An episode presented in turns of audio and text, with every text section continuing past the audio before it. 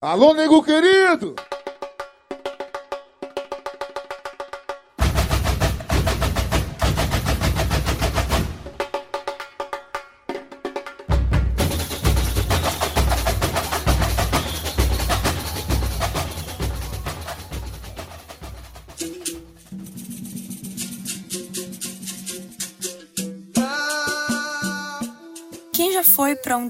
Escola de samba aqui de Floripa sabe que as cores vermelho, amarelo e branco não passam batidas. Ela é conhecida como a mais querida e faz uma verdadeira quizomba quando se apresenta. Então hoje eu peço licença para apresentar aqui no Desterro no Pandeiro a Embaixada Copa Lorde, através do seu enredo de 2002, Negro em Desterro. É chique, é charme, é show! Copa Lorde!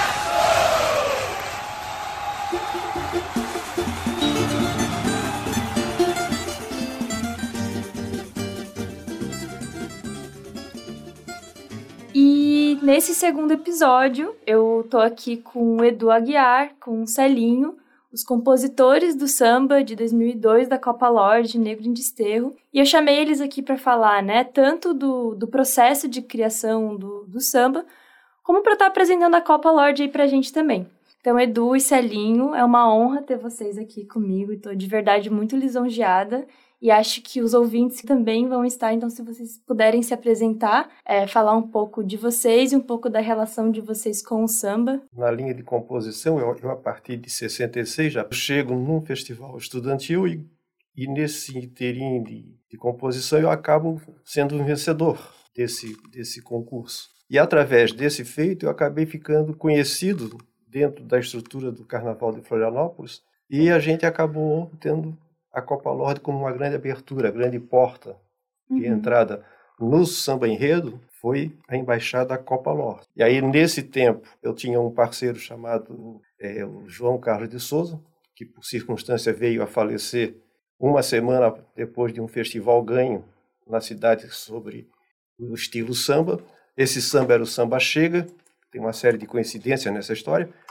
E aí eu tento, por um período, me afastar por esse impacto da morte do parceiro, mas aí entra outras pessoas na minha vida, me incentivando, e aí me leva até a Copa Lorde, onde eu participo em 82 de um concurso de samba enredo, de parceria ainda com o Souza Vivo. Aí ele vem a falecer, eu saio fora desse processo, e aí eu venho me encontrar com o Celinho em 84. E aí foi um encontro que deu um casamento perfeito na interação, na, na forma de, de, de compor. E aí o Célio pode complementar essa história, que aí ela vai se fortalecendo e a gente hoje está com quase 40 anos de parceria no Carnaval de Florianópolis. Eu sou Celinho da Copa Lorde, eu sou cria do morro da, da Copa Lorde, né? De uma família tradicional, família Veloso. Então, os pais, irmãos, a família toda desfila na escola, então. E eu fazia samba para bloco, lá no morro. E coincidiu, o meu samba no bloco fa- tinha um certo sucesso, né? E o Edu, em 82, foi disputar um samba enredo lá, na Copa Lorde, um samba que eu gostava muito, mas perdeu o concurso. Aí surgiu a ideia de juntar a minha malandragem do morro com a expertise do, do, do grande poeta que é o Edu. Aí em 84 a gente se juntou e fez a nossa primeira parceria. E dali para frente foram 17 sambas na Copa Lorde. Caramba, 17 sambas. Hoje nós somos, os, em termos de número, os maiores compositores da história da Copa Lorde. Em, aí, em 84, a gente fez o primeiro samba que, que foi feito para o Carnaval de 85, que falava de Aceixas Neto e Franklin Cascais, Caldeirão dos Brus-. E daí para frente foi uma série de sambas que a gente fez aí, retratando a nossa ilha e o Brasil em, em si. Quando chega na década de 80, tem uma mudança muito brusca no nosso carnaval. Já se pensando de uma outra maneira de se fazer o nosso carnaval, tanto em estrutura de diretoria, como em estrutura de desfiles. Aí, nesse período, nós estamos aonde? Nós estamos saindo da Praça 15 para Paulo Fontes. Uhum. Quando nós chegamos no Caldeirão do Bruxo, já estava indo para um carnaval É, já mais. mais estruturado. É, inclusive o enredo da Copa Lorde para 2024 retrata esses três locais que foram Referenciados. desfile, Praça 15, Paulo Fontes e Anego Querido. Essa mudança que houve de um para outro, né, local para outro. E na praça era uma coisa muito pé no chão, né, onde o sambista aparecia mais do que, que E até- hoje em dia, hoje já está mais complicado. O sambista é escondido até pelas Uhum. alegorias. É, não, mas até, até hoje, assim, tipo, tem uma diferença ali entre os ensaios que acontecem na Praça 15 e o, E o e o desfile, né? É uma coisa mais é, Horizontal, assim. horizontal e despreocupada. Uhum. Ali o pessoal vai para se divertir, para fazer festa. Na avenida, não, já tem que. Já vai para somar pontos. Aí a coisa fica mais fechada, mais carrancuda. Uhum. Na praça é um desfile de alegria. Para mim, hoje, hoje, o melhor do nosso carnaval está no desfile da praça. É porque a praça, é, para nós, ela representa é uma interação entre público e artistas, entre aspas, né? Que estão mostrando uma concepção de um trabalho que ainda não está sendo visto a fantasia vestida, mas já se tem um enredo na mão e já se tem um samba enredo na mão. Então, elas, elas medem né, e já começa a se discutir o samba enredo da Copa, o samba enredo da Protegida. Pô, a Copa Lorde foi melhor na praça do que a Protegida, a Protegida foi melhor do que a Coloninha, trouxe mais público. Trouxe... Então, ali é uma festa que, que traz uma dimensão Já dá uma dimensão do que vai ser Já na rola, já é, rola disputa. já rola disputa, enfim, em já fazer melhor ali. Aham. Então isso é bom, isso é legal. Aí quando ele passa lá para Nego Querido hoje, aí vem as coisas das dimensões. Quer dizer, como é que a escola se faz grande dentro daquela passarela? Aí vem as controvérsias. Não é que nós não tenhamos pessoas capazes de fazer grandes carnavais, grandes enredos com grandes desenvolvimentos. Aí vem o que? O ponto do investimento. É, porque o carnaval ele começou a ser vendido, né? Como Não, a... ele, ele deixa de Virou um ser, produto, né? ele passa a ser um Virou produto. produto. Aí esse produto, ele passou a ter uma grande arquibancada. Aí as pessoas passaram a ver a 30, 40 metros de altura um desfile lá embaixo, num corredor. Então o nosso carnaval ficou pequeno pela quantidade de elementos que as escolas de samba tinham e pelo investimento nas alegorias que não podia ter, em relação a querer fazer igual ao do Rio. Porque o Rio, ele usa de uma estratégia. Ele tem um samba, ele tem toda a ramificação daquilo que ele joga para o Brasil inteiro. E, Mas ele e, sabe e, onde buscar coisa para agregar. e Então, vive, e vive o samba o ano inteiro. ano né? inteiro. Aqui é. As escolas de samba têm 12 meses, elas têm que fazer o social, o recreativo e o cultural. E nós aqui querendo acompanhar, é nós eu, temos eu, pouquinho. eu acho que é o grande pecado nosso é querer imitar. o imitar. Aí o que, que Nós acontece? temos que ficar na nossa cultura local.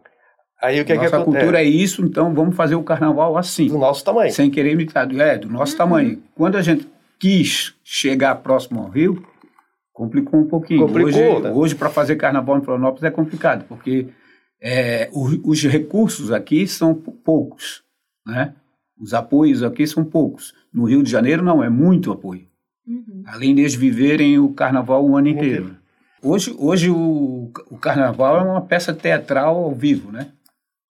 Na avenida é uma peça teatral. É, é bonito, é um espetáculo bonito. Só que é um espetáculo caro, caríssimo.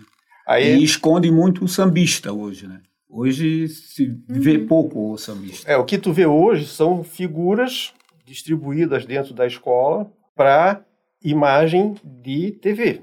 Mas assim, a, a Copa Lorde, aqui no, no cenário do samba em Florianópolis, ela ainda resgata muito dessa figura do sambista, né? É, a Copa Lorde ainda tem isso aí do muito pé no chão, né? Muita a força da comunidade que a gente sempre coloca. A Copa Lorde ainda resgata muito muito isso.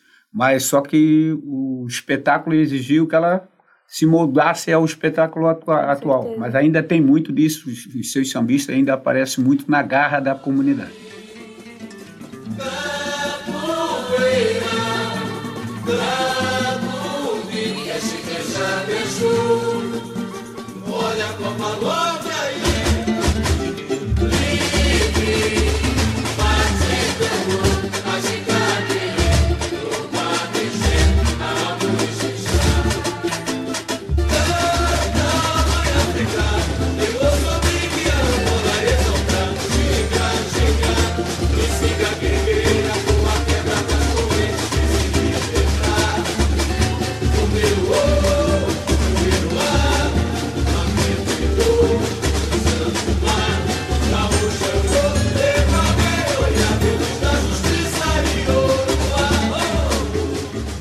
Samba que a gente vai falar hoje, o Negro em Desterro de 2002, ele veio já como um samba próprio, um samba que a gente vai falar, não, a gente vai bancar a Copa, vai botar a cara da Copa aqui, ou ele ainda veio com essa intenção de ser mais espetacular a partir dos, dos carnavais do Rio? Eu não sei como é que o Célio vê.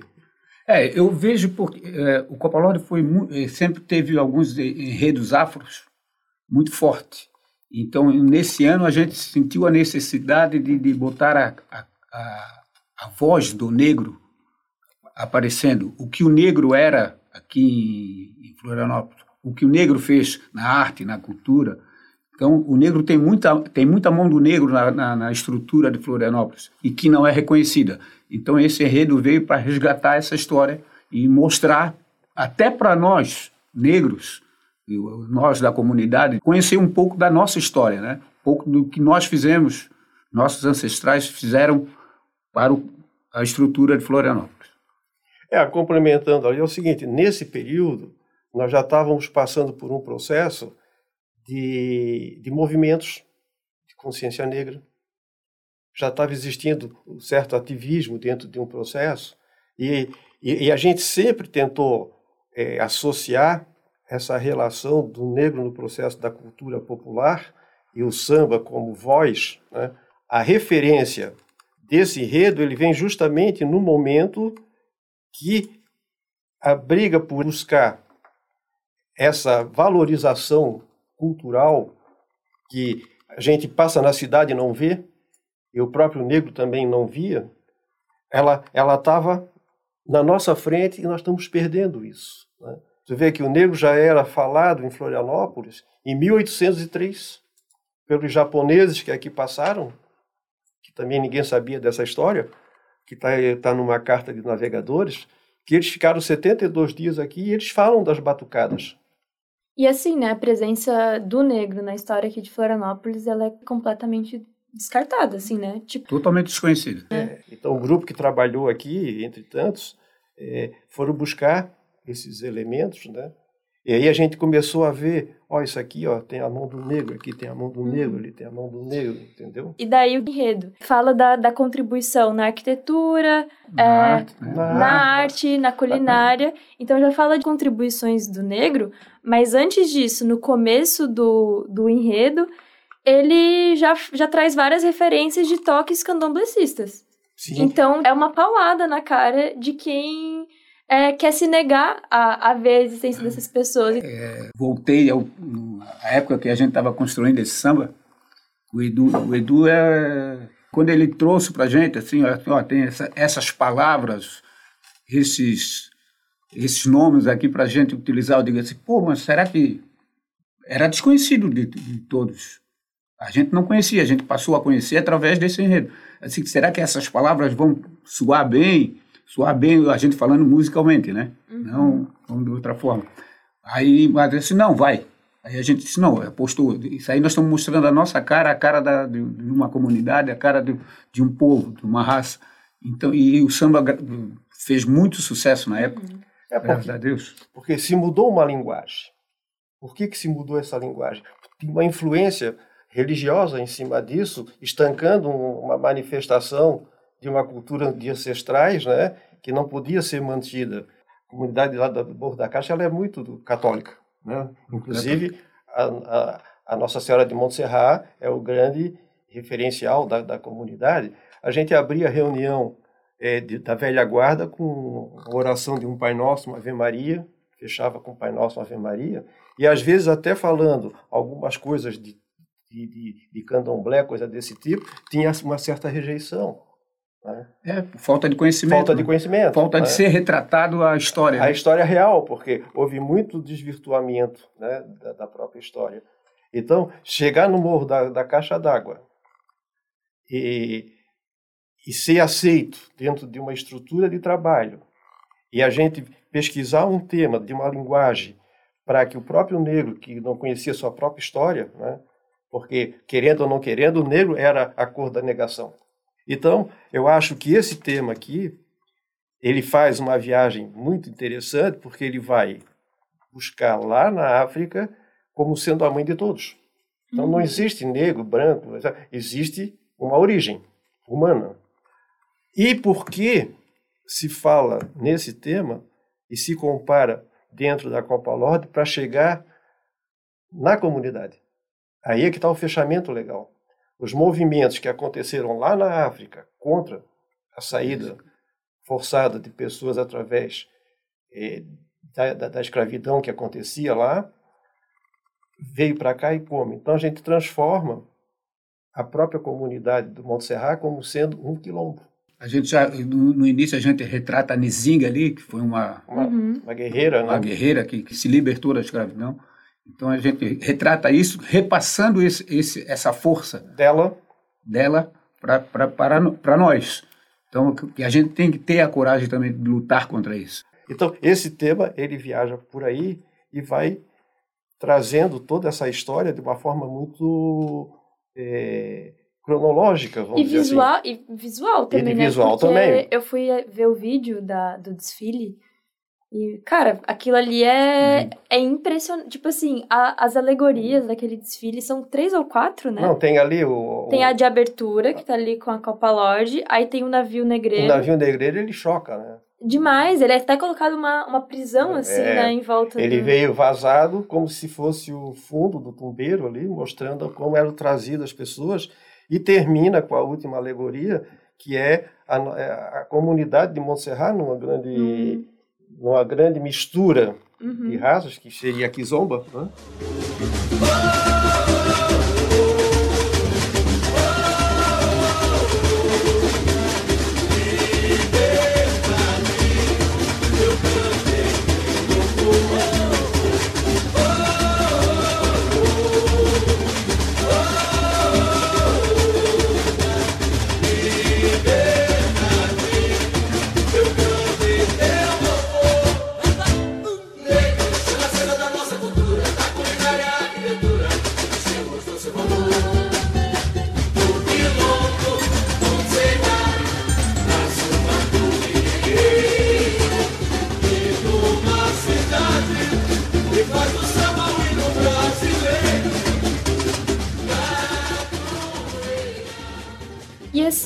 É, vocês falaram anteriormente sobre como também foi um processo de estar tá levando é, essa, essas abordagens para participantes da escola que muitas vezes não reconhecem a própria história.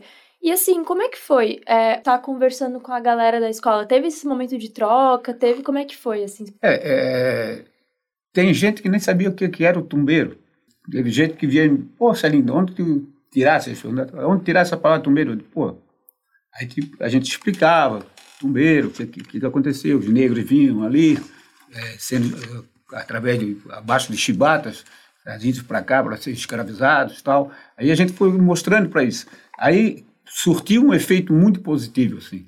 Pô, pô não, então quer dizer que os nossos ancestrais passaram por tudo isso? É, como tu falou, a gente desconhecia a própria história. Uhum. Então foi muito importante essa interação. Esse enredo aí é, foi um marco para a gente. E, esse, e, outra coisa muito legal é que a gente, na Copa Lorde, a gente tinha como princípio fazer esse tipo de coisa. Não só lançar um enredo. A gente fazia uma apresentação do enredo dentro da sede da escola com a comunidade, explicando esses fatos todos e também por ter uma proximidade com a escola da própria comunidade, que era a escola lá do, onde a dona Uda era diretora, ah. ela pegava esses enredos e levava para dentro da escola para também apresentar. Aí a gente explicava para eles, isso aí é, faz parte da nossa história, da sua história. Grande parte desse do valor do carnaval é fazer com que as pessoas se vejam como parte ativa da história, né? Então, assim, é diferente você chegar com uma história pronta, que foi colocada num olhar completamente eurocêntrico uma população que não é eurocêntrica, né? Em que parte da história ela, ela se encaixa, assim, né? Foi por isso que eu escolhi esse enredo, inclusive, né? Porque, assim, é uma outra perspectiva, né? Do, da história, da cultura preta aqui mostra, Mostra outra cara, né? Total, outra cara. Porque tu pega assim, ó, tu pega... Nós fizemos lá o Sou Filho do Batuque e Neto do Abatacotô. Ele traz uma referência de zumbi. Uhum. Qual a importância desse personagem dentro da história do Brasil? Depois desse, a gente vem ainda para um outro tema, Cruz Souza. que é o Cruz e Souza. já mostrando uma realidade de um negro criado em família branca, mas que recebe uma interação de, de educação e ele se, se transforma no grande poeta simbolista. Uhum. Esse tema foi um tema também que foi significativo, porque além dele ter ido para o filme, ele, ele vai para um filme do Silvio Bach, é poeta em desterro, ele entra no, na, na Câmara Catarinense do Livro, então Copa Lorde recebe uma, uma, uma interação com uma elite que ela vai para os livreiros do Brasil. E o que, que se conhecia do negro até então? O negro é aquele escravizado que apanhava. Só é. isso que se sabia. Não sabia que o negro era, era arte, era arte, era cultura. Não sabia. Então a escola de samba, através, através dos seus enredos afros, é, ela demonstra esse outro lado cultural do negro. Então, o, o, esse povo negro que desconhece, que desconhecia, começa a saber que negro não foi só um escravizado que apanhava. Ele foi arte, ele foi cultura, ele foi guerra, ele foi luta, foi né, sobrevivência, mas uma mistura de tudo. Então fez parte da história toda, não só um negro escravizado. E a outra coisa dos nossos temas, e esse aqui é mais um exemplo, né, já que a gente está falando desse, era sempre levar um tema que pudesse mostrar dentro da comunidade uma referência de olhar do morro à cidade e olhar o mar como referência. Quer dizer, essa coisa de descer só para ser mão de obra, para ser flanelinha, para ser isso, para ser aquilo, não, vamos ter que agregar uma coisa muito maior. Por isso é que eu coloco o carnaval como colheita e plantação de 12 meses para trazer uma referência de que nós vamos agora festejar o que a gente plantou. E não fazer só do carnaval esse carnaval que eu estou chamando de hoje de ateliê de fantasias. Agora, a relação de chegar no samba enredo é uma expectativa, assim, é. que a gente cria um... que a gente sempre tem que colocar isso aqui, em primeiro lugar, respeito. Segundo lugar, compromisso. Terceiro lugar, nós estamos fazendo um samba enredo para uma escola de nome, de peso. Então, nós nunca saímos de um bate-papo para o samba pronto. Até chegar aonde a gente queria é um processo... Um processo Demora de... quanto tempo, mais ou menos? Olha, já, já teve samba nosso que demorou uns dois meses. Né? É, sim, porque como a gente tinha e tempo... a gente ia, se encontrava, às vezes, uma, duas vezes na semana. Uma grande parte do samba nós fizemos na casa dele. Na minha casa era um, é. um reduto de encontro. Que eu trabalhava aqui na Eletrosul e ele morava ali. Então eu saía, ia para ali. Uma, a, a referência nossa era a filha dele pequena. A gente cantava, ficava ali cantarolando samba tal, daqui a pouquinho passava ela cantando a música. Digo, ah, Pegou. Chega. Não é, não é, porque fora de brincadeira, essa é, é, é o é mesmo, grande né? indicativo era tu voltar do trabalho, ver a tua mulher cantando, ver uhum. um filho teu cantando, e depois tem essa relação de, de palavras, né? Então eu sempre dizia lá na Copa Lorde, a gente sempre conversava isso, eu sempre digo isso para os compositores em geral, quando vocês pensarem na linha da composição, escuta o que o carnavalesco está falando e o que o autor de enredo, que nem sempre às vezes o carnavalesco é o autor de enredo, né? uhum. né? O que ele está falando. Porque ele vai dar palavras e frases que ele quer pro... que, que ele vai sintetizar retratar, na, né? na, lá retratada na fantasia e vai retratar num carro de alegoria ou numa alegoria. Não, e deve ser um processo muito incrível de se acompanhar, né? Desde a criação ali, porque todo ele, né, é, agora estudando de vocês, né, ele passa por um processo de assim, a mensagem que eu quero passar é X, mas a forma que eu quero passar tem que ser tal, porque assim, né, como é que, é isso que a gente tá falando, se você pegar é, uma galera aqui da, da universidade para montar um samba enredo, eu já presenciei, tá, gente? Sim. Uns bloquinhos que eram nessa, nessa pegada. Aí, assim, é um monte de palavra que ali tem uma rima, uma rima geralmente rima pobre. Ninguém consegue decorar aquilo ali, passa meses ouvindo e não consegue. E é. daí, quem você quer que escute? Quem você quer que entenda esse samba? Porque assim, ó, a questão, vamos supor, é, que, a gente, que a gente falou no início, né? Ajicá, Quereu, Panigé, Ijexá. Palavras que as pessoas não, talvez não conheçam, é. mas elas vão ouvir. Ela vão... encaixa, ela, melodicamente ela encaixa. Não, Melo... E é isso que é necessário. Mas assim, ó, pô, eu tô falando aqui é, com a quebra das correntes, fez-se libertar, tumbeiro o, tumbeiro a, lamento dor cruzando o mar. Pronto. Entendeu? Tu tens que ser sucinto. Isso. Tem que ter poesia, não pode ser pobre também, poeticamente. E tem que ter aquela coisa que o Célio no começo falou, aquela, aquela coisinha da malandragem. Malandragem, aquele toque do. Aquela coisa que tem que ter, aquela é, característica ali do, do, refrão que. O refrão, tem que, o refrão, principalmente, tem que atingir quem, quem tocar a alegria do povo. Uhum. Aí tu pega aqui no samba, tu fosse ali até a, ali canta Mãe África de Moçambique, a Angola exaltar. Quer dizer, se tu for colocar que passou por Angola, Moçambique, né, né, né, tu não vais conseguir colocar todo o trajeto da coisa. Então tu tens que saber é, jogar a palavra, fechar com a outra para deixar o sonho entre um, uma relação e outra, né? E aí tu vais construindo a história. Aí tu chega ali depois, Nizinga Guerreira. Se botar o nome dela real, a gente já usou o apelido. Ela era, foi, ela era conhecida do Brasil como Nizinga, né? Uhum. E aí tu vê aqui, ó, no quilombo de Montserrat. Aí tu caracteriza no elemento letra de samba e tu vais ver o elemento montado na passarela que está lá na última alegoria. Uhum. Então tem que ter também essa preocupação a ligação do que o samba está mostrando, a passarela está tá passando, retratando. O, o, retratando. É muita ciência, cara, é muita coisa envolvida, né? Isso que é o maior espetáculo de todos, na verdade, né? O, o samba está retratando aquilo que está passando ali, né? Passando, uhum. a, e, e, através do samba se sente a emoção daquilo que está vendo, né? É, inclusive, é uma coisa que eu queria falar, que assim, ó, é, a, a gente falou anteriormente, né, das pessoas é, estarem é, aprendendo sobre o que o samba fala, mas também já consegui pegar o, o samba enredo. É, se não tem isso, não tem a entrega ali na não passarela, ah, né? Não tem. Não tem como. Não tem.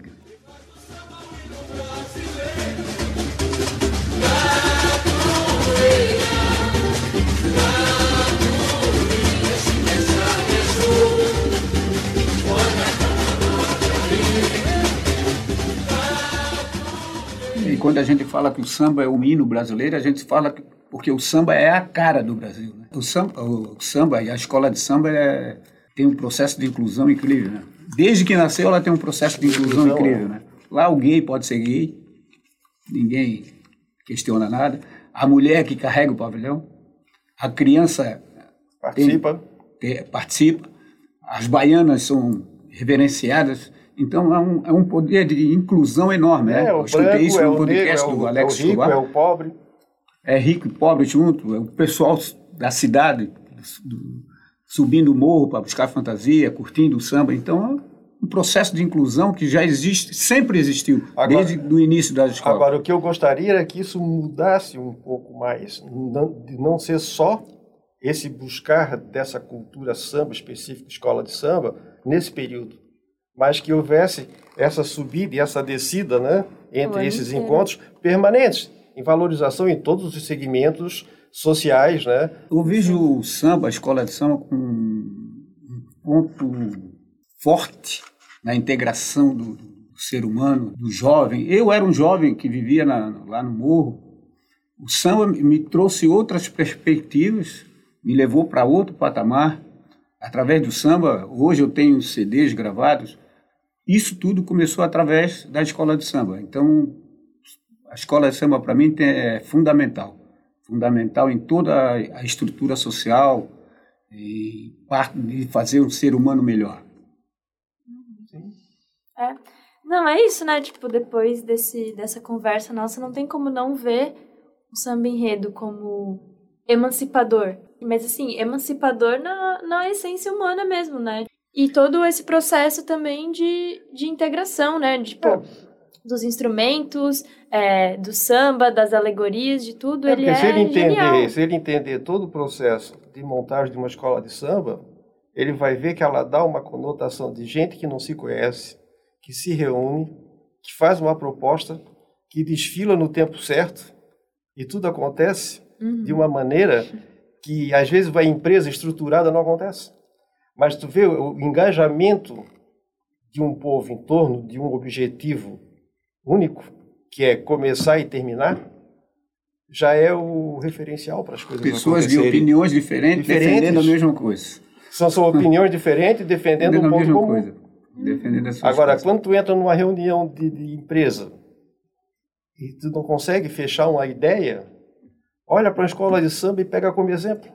Entendeu? Ela tem até esse exemplo de uma estrutura administrativa, ela serve como exemplo. Então, é, é, É de uma fantástico, riqueza assim, que não, é inexplicável. né? Então, conclusão que se chega, quanto mais feliz o indivíduo é, mais ele trabalha em prol do bem comum.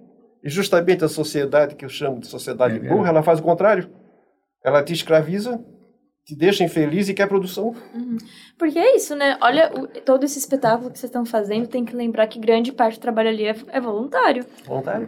Né? No nosso caso mesmo foi. Não, não. Nossa, as pessoas. É muito trabalho voluntário. em tudo. Vocês estão falando da parte de vocês de compositor, mas e quem desse- confecciona Não, a a grande, a, grande maioria, a grande maioria ali é voluntária. O enredo E as pessoas, desse, o pessoal da bateria, por exemplo, estão ensaiando desde junho. Eu- Eles têm que pegar o, pegar o ônibus por aí, ou pegar o, a gaso- pagar a gasolina do seu carro para ir. Não, não ganham nada para isso. é uma coisa espontânea. E o É aqui, espontânea. ó, É amor. É, é um ano de pesquisa. Isso que aconteceu contigo, Isa, né? Uhum. Isadora, né? Ocupação, é essa, essa paixão que despertou em ti é, é o que nos deixa feliz. É isso. É isso que nos deixa feliz, que o nosso trabalho, nós fizemos parte de um trabalho, né, com várias pessoas, que atingiu, chegou a você e despertou essa, essa curiosidade, esse gosto por- pelo, pelo samba enredo. Então, que isso vá se multiplicando, né? E isso é que nos deixa felizes. Então hoje eu sinto, no lado crítico, um esvaziamento das escolas de samba em função dos blocos que se transformaram em escola. E nós estamos com 10 escolas de samba. Aquilo que era grande passou a ser médio. E aquilo que nasce pequeno está tentando crescer. Outra coisa é a questão do, do, do carnaval separa o povo. Porque quem consome o carnaval é o povo mais humilde, né? E o- os preços da, do, do preço da, das arquibancadas, é, onde as pessoas não podem levar a sua própria comida, bebida, e tem que ser um preço acessível, porque para esse povo que, que não desfila, ir lá assistir. Mas não cobra 40, 50 reais, o pessoal ainda tem que consumir a cerveja do local, a comida do local, fica tudo muito caro. E depois então a- eles têm que repensar esse, nesse sentido de E depois a, a construção das escolas de samba no processo profissional. né? Quem é que ganha dentro das escolas de samba? Quem é que é pago? O que é que fica para a escola de samba de resposta para que ela se motive para o ano seguinte? Ela tem que ter uma outra motivação a não ser resultado. Aí nós vamos entrar por um outro papo, que seria o papo, eh, vamos dizer assim, eh, profissionalização do carnaval na sua essência de gestão. Aí já teria uma outra conversa para isso. Uhum. Mas que também tenho certeza que daria. Daria um bom papo também. Olha, eu tô com a- eu comecei, né, esse, esse projeto agora assim para trabalho de aula, mas eu tô querendo muito continuar ele assim. Olha, eu, ia- eu sugeri isso aí.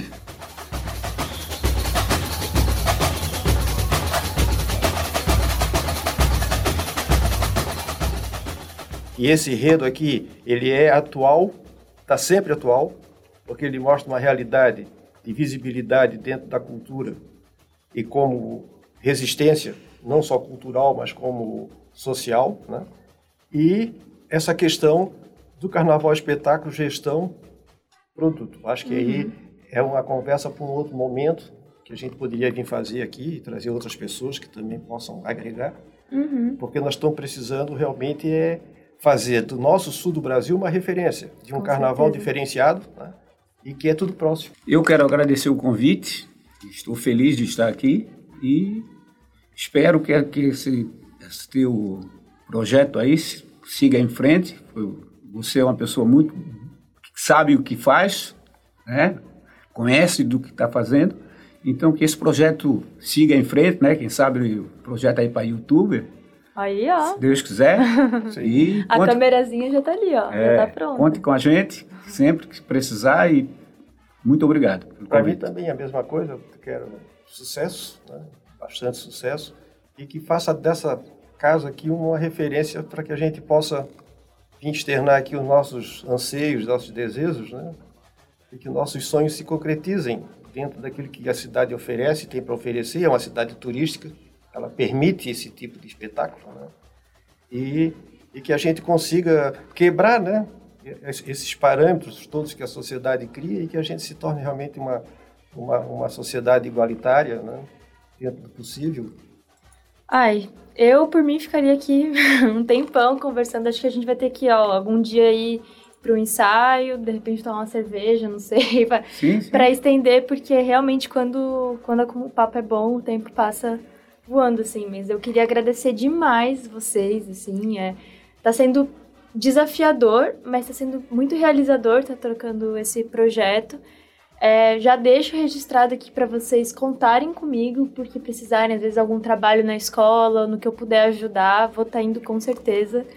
Só para falar pro pessoal também que eu ganhei, que eles estão falando que estão agradecendo o convite, mas eu ganhei aqui CD, ganhei camiseta da Copa Lorde, então assim, eu já tô preparada pro ano que vem, já vou trajada.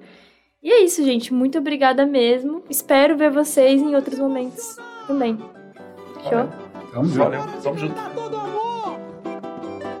É a nossa escola! Que é Copa Lorde! Joga as duas mãos pra cima aí! Valeu, gente, por ouvir até aqui. E ó, não deixem de acompanhar o Desterro no Pandeiro, porque semana que vem tem consulado apresentando pra gente a Antonieta de Barros. Me faz sorrir, me faz chorar, hoje foi produzido, locutado e editado por mim, Isadora Dimmel, para a disciplina de Laboratório de Radiojornalismo do curso de Jornalismo da Universidade Federal de Santa Catarina. Convidados do episódio Edu Aguiar e Celinho Copalordi. Coordenação técnica de Peter Lobo e Roque Bezerra. Monitoria de Vinícius Graton. Orientação do professor Áureo Mafra de Moraes. Rádio.UFSC. É rádio, é jornalismo, é carnaval e ponto baixada do meu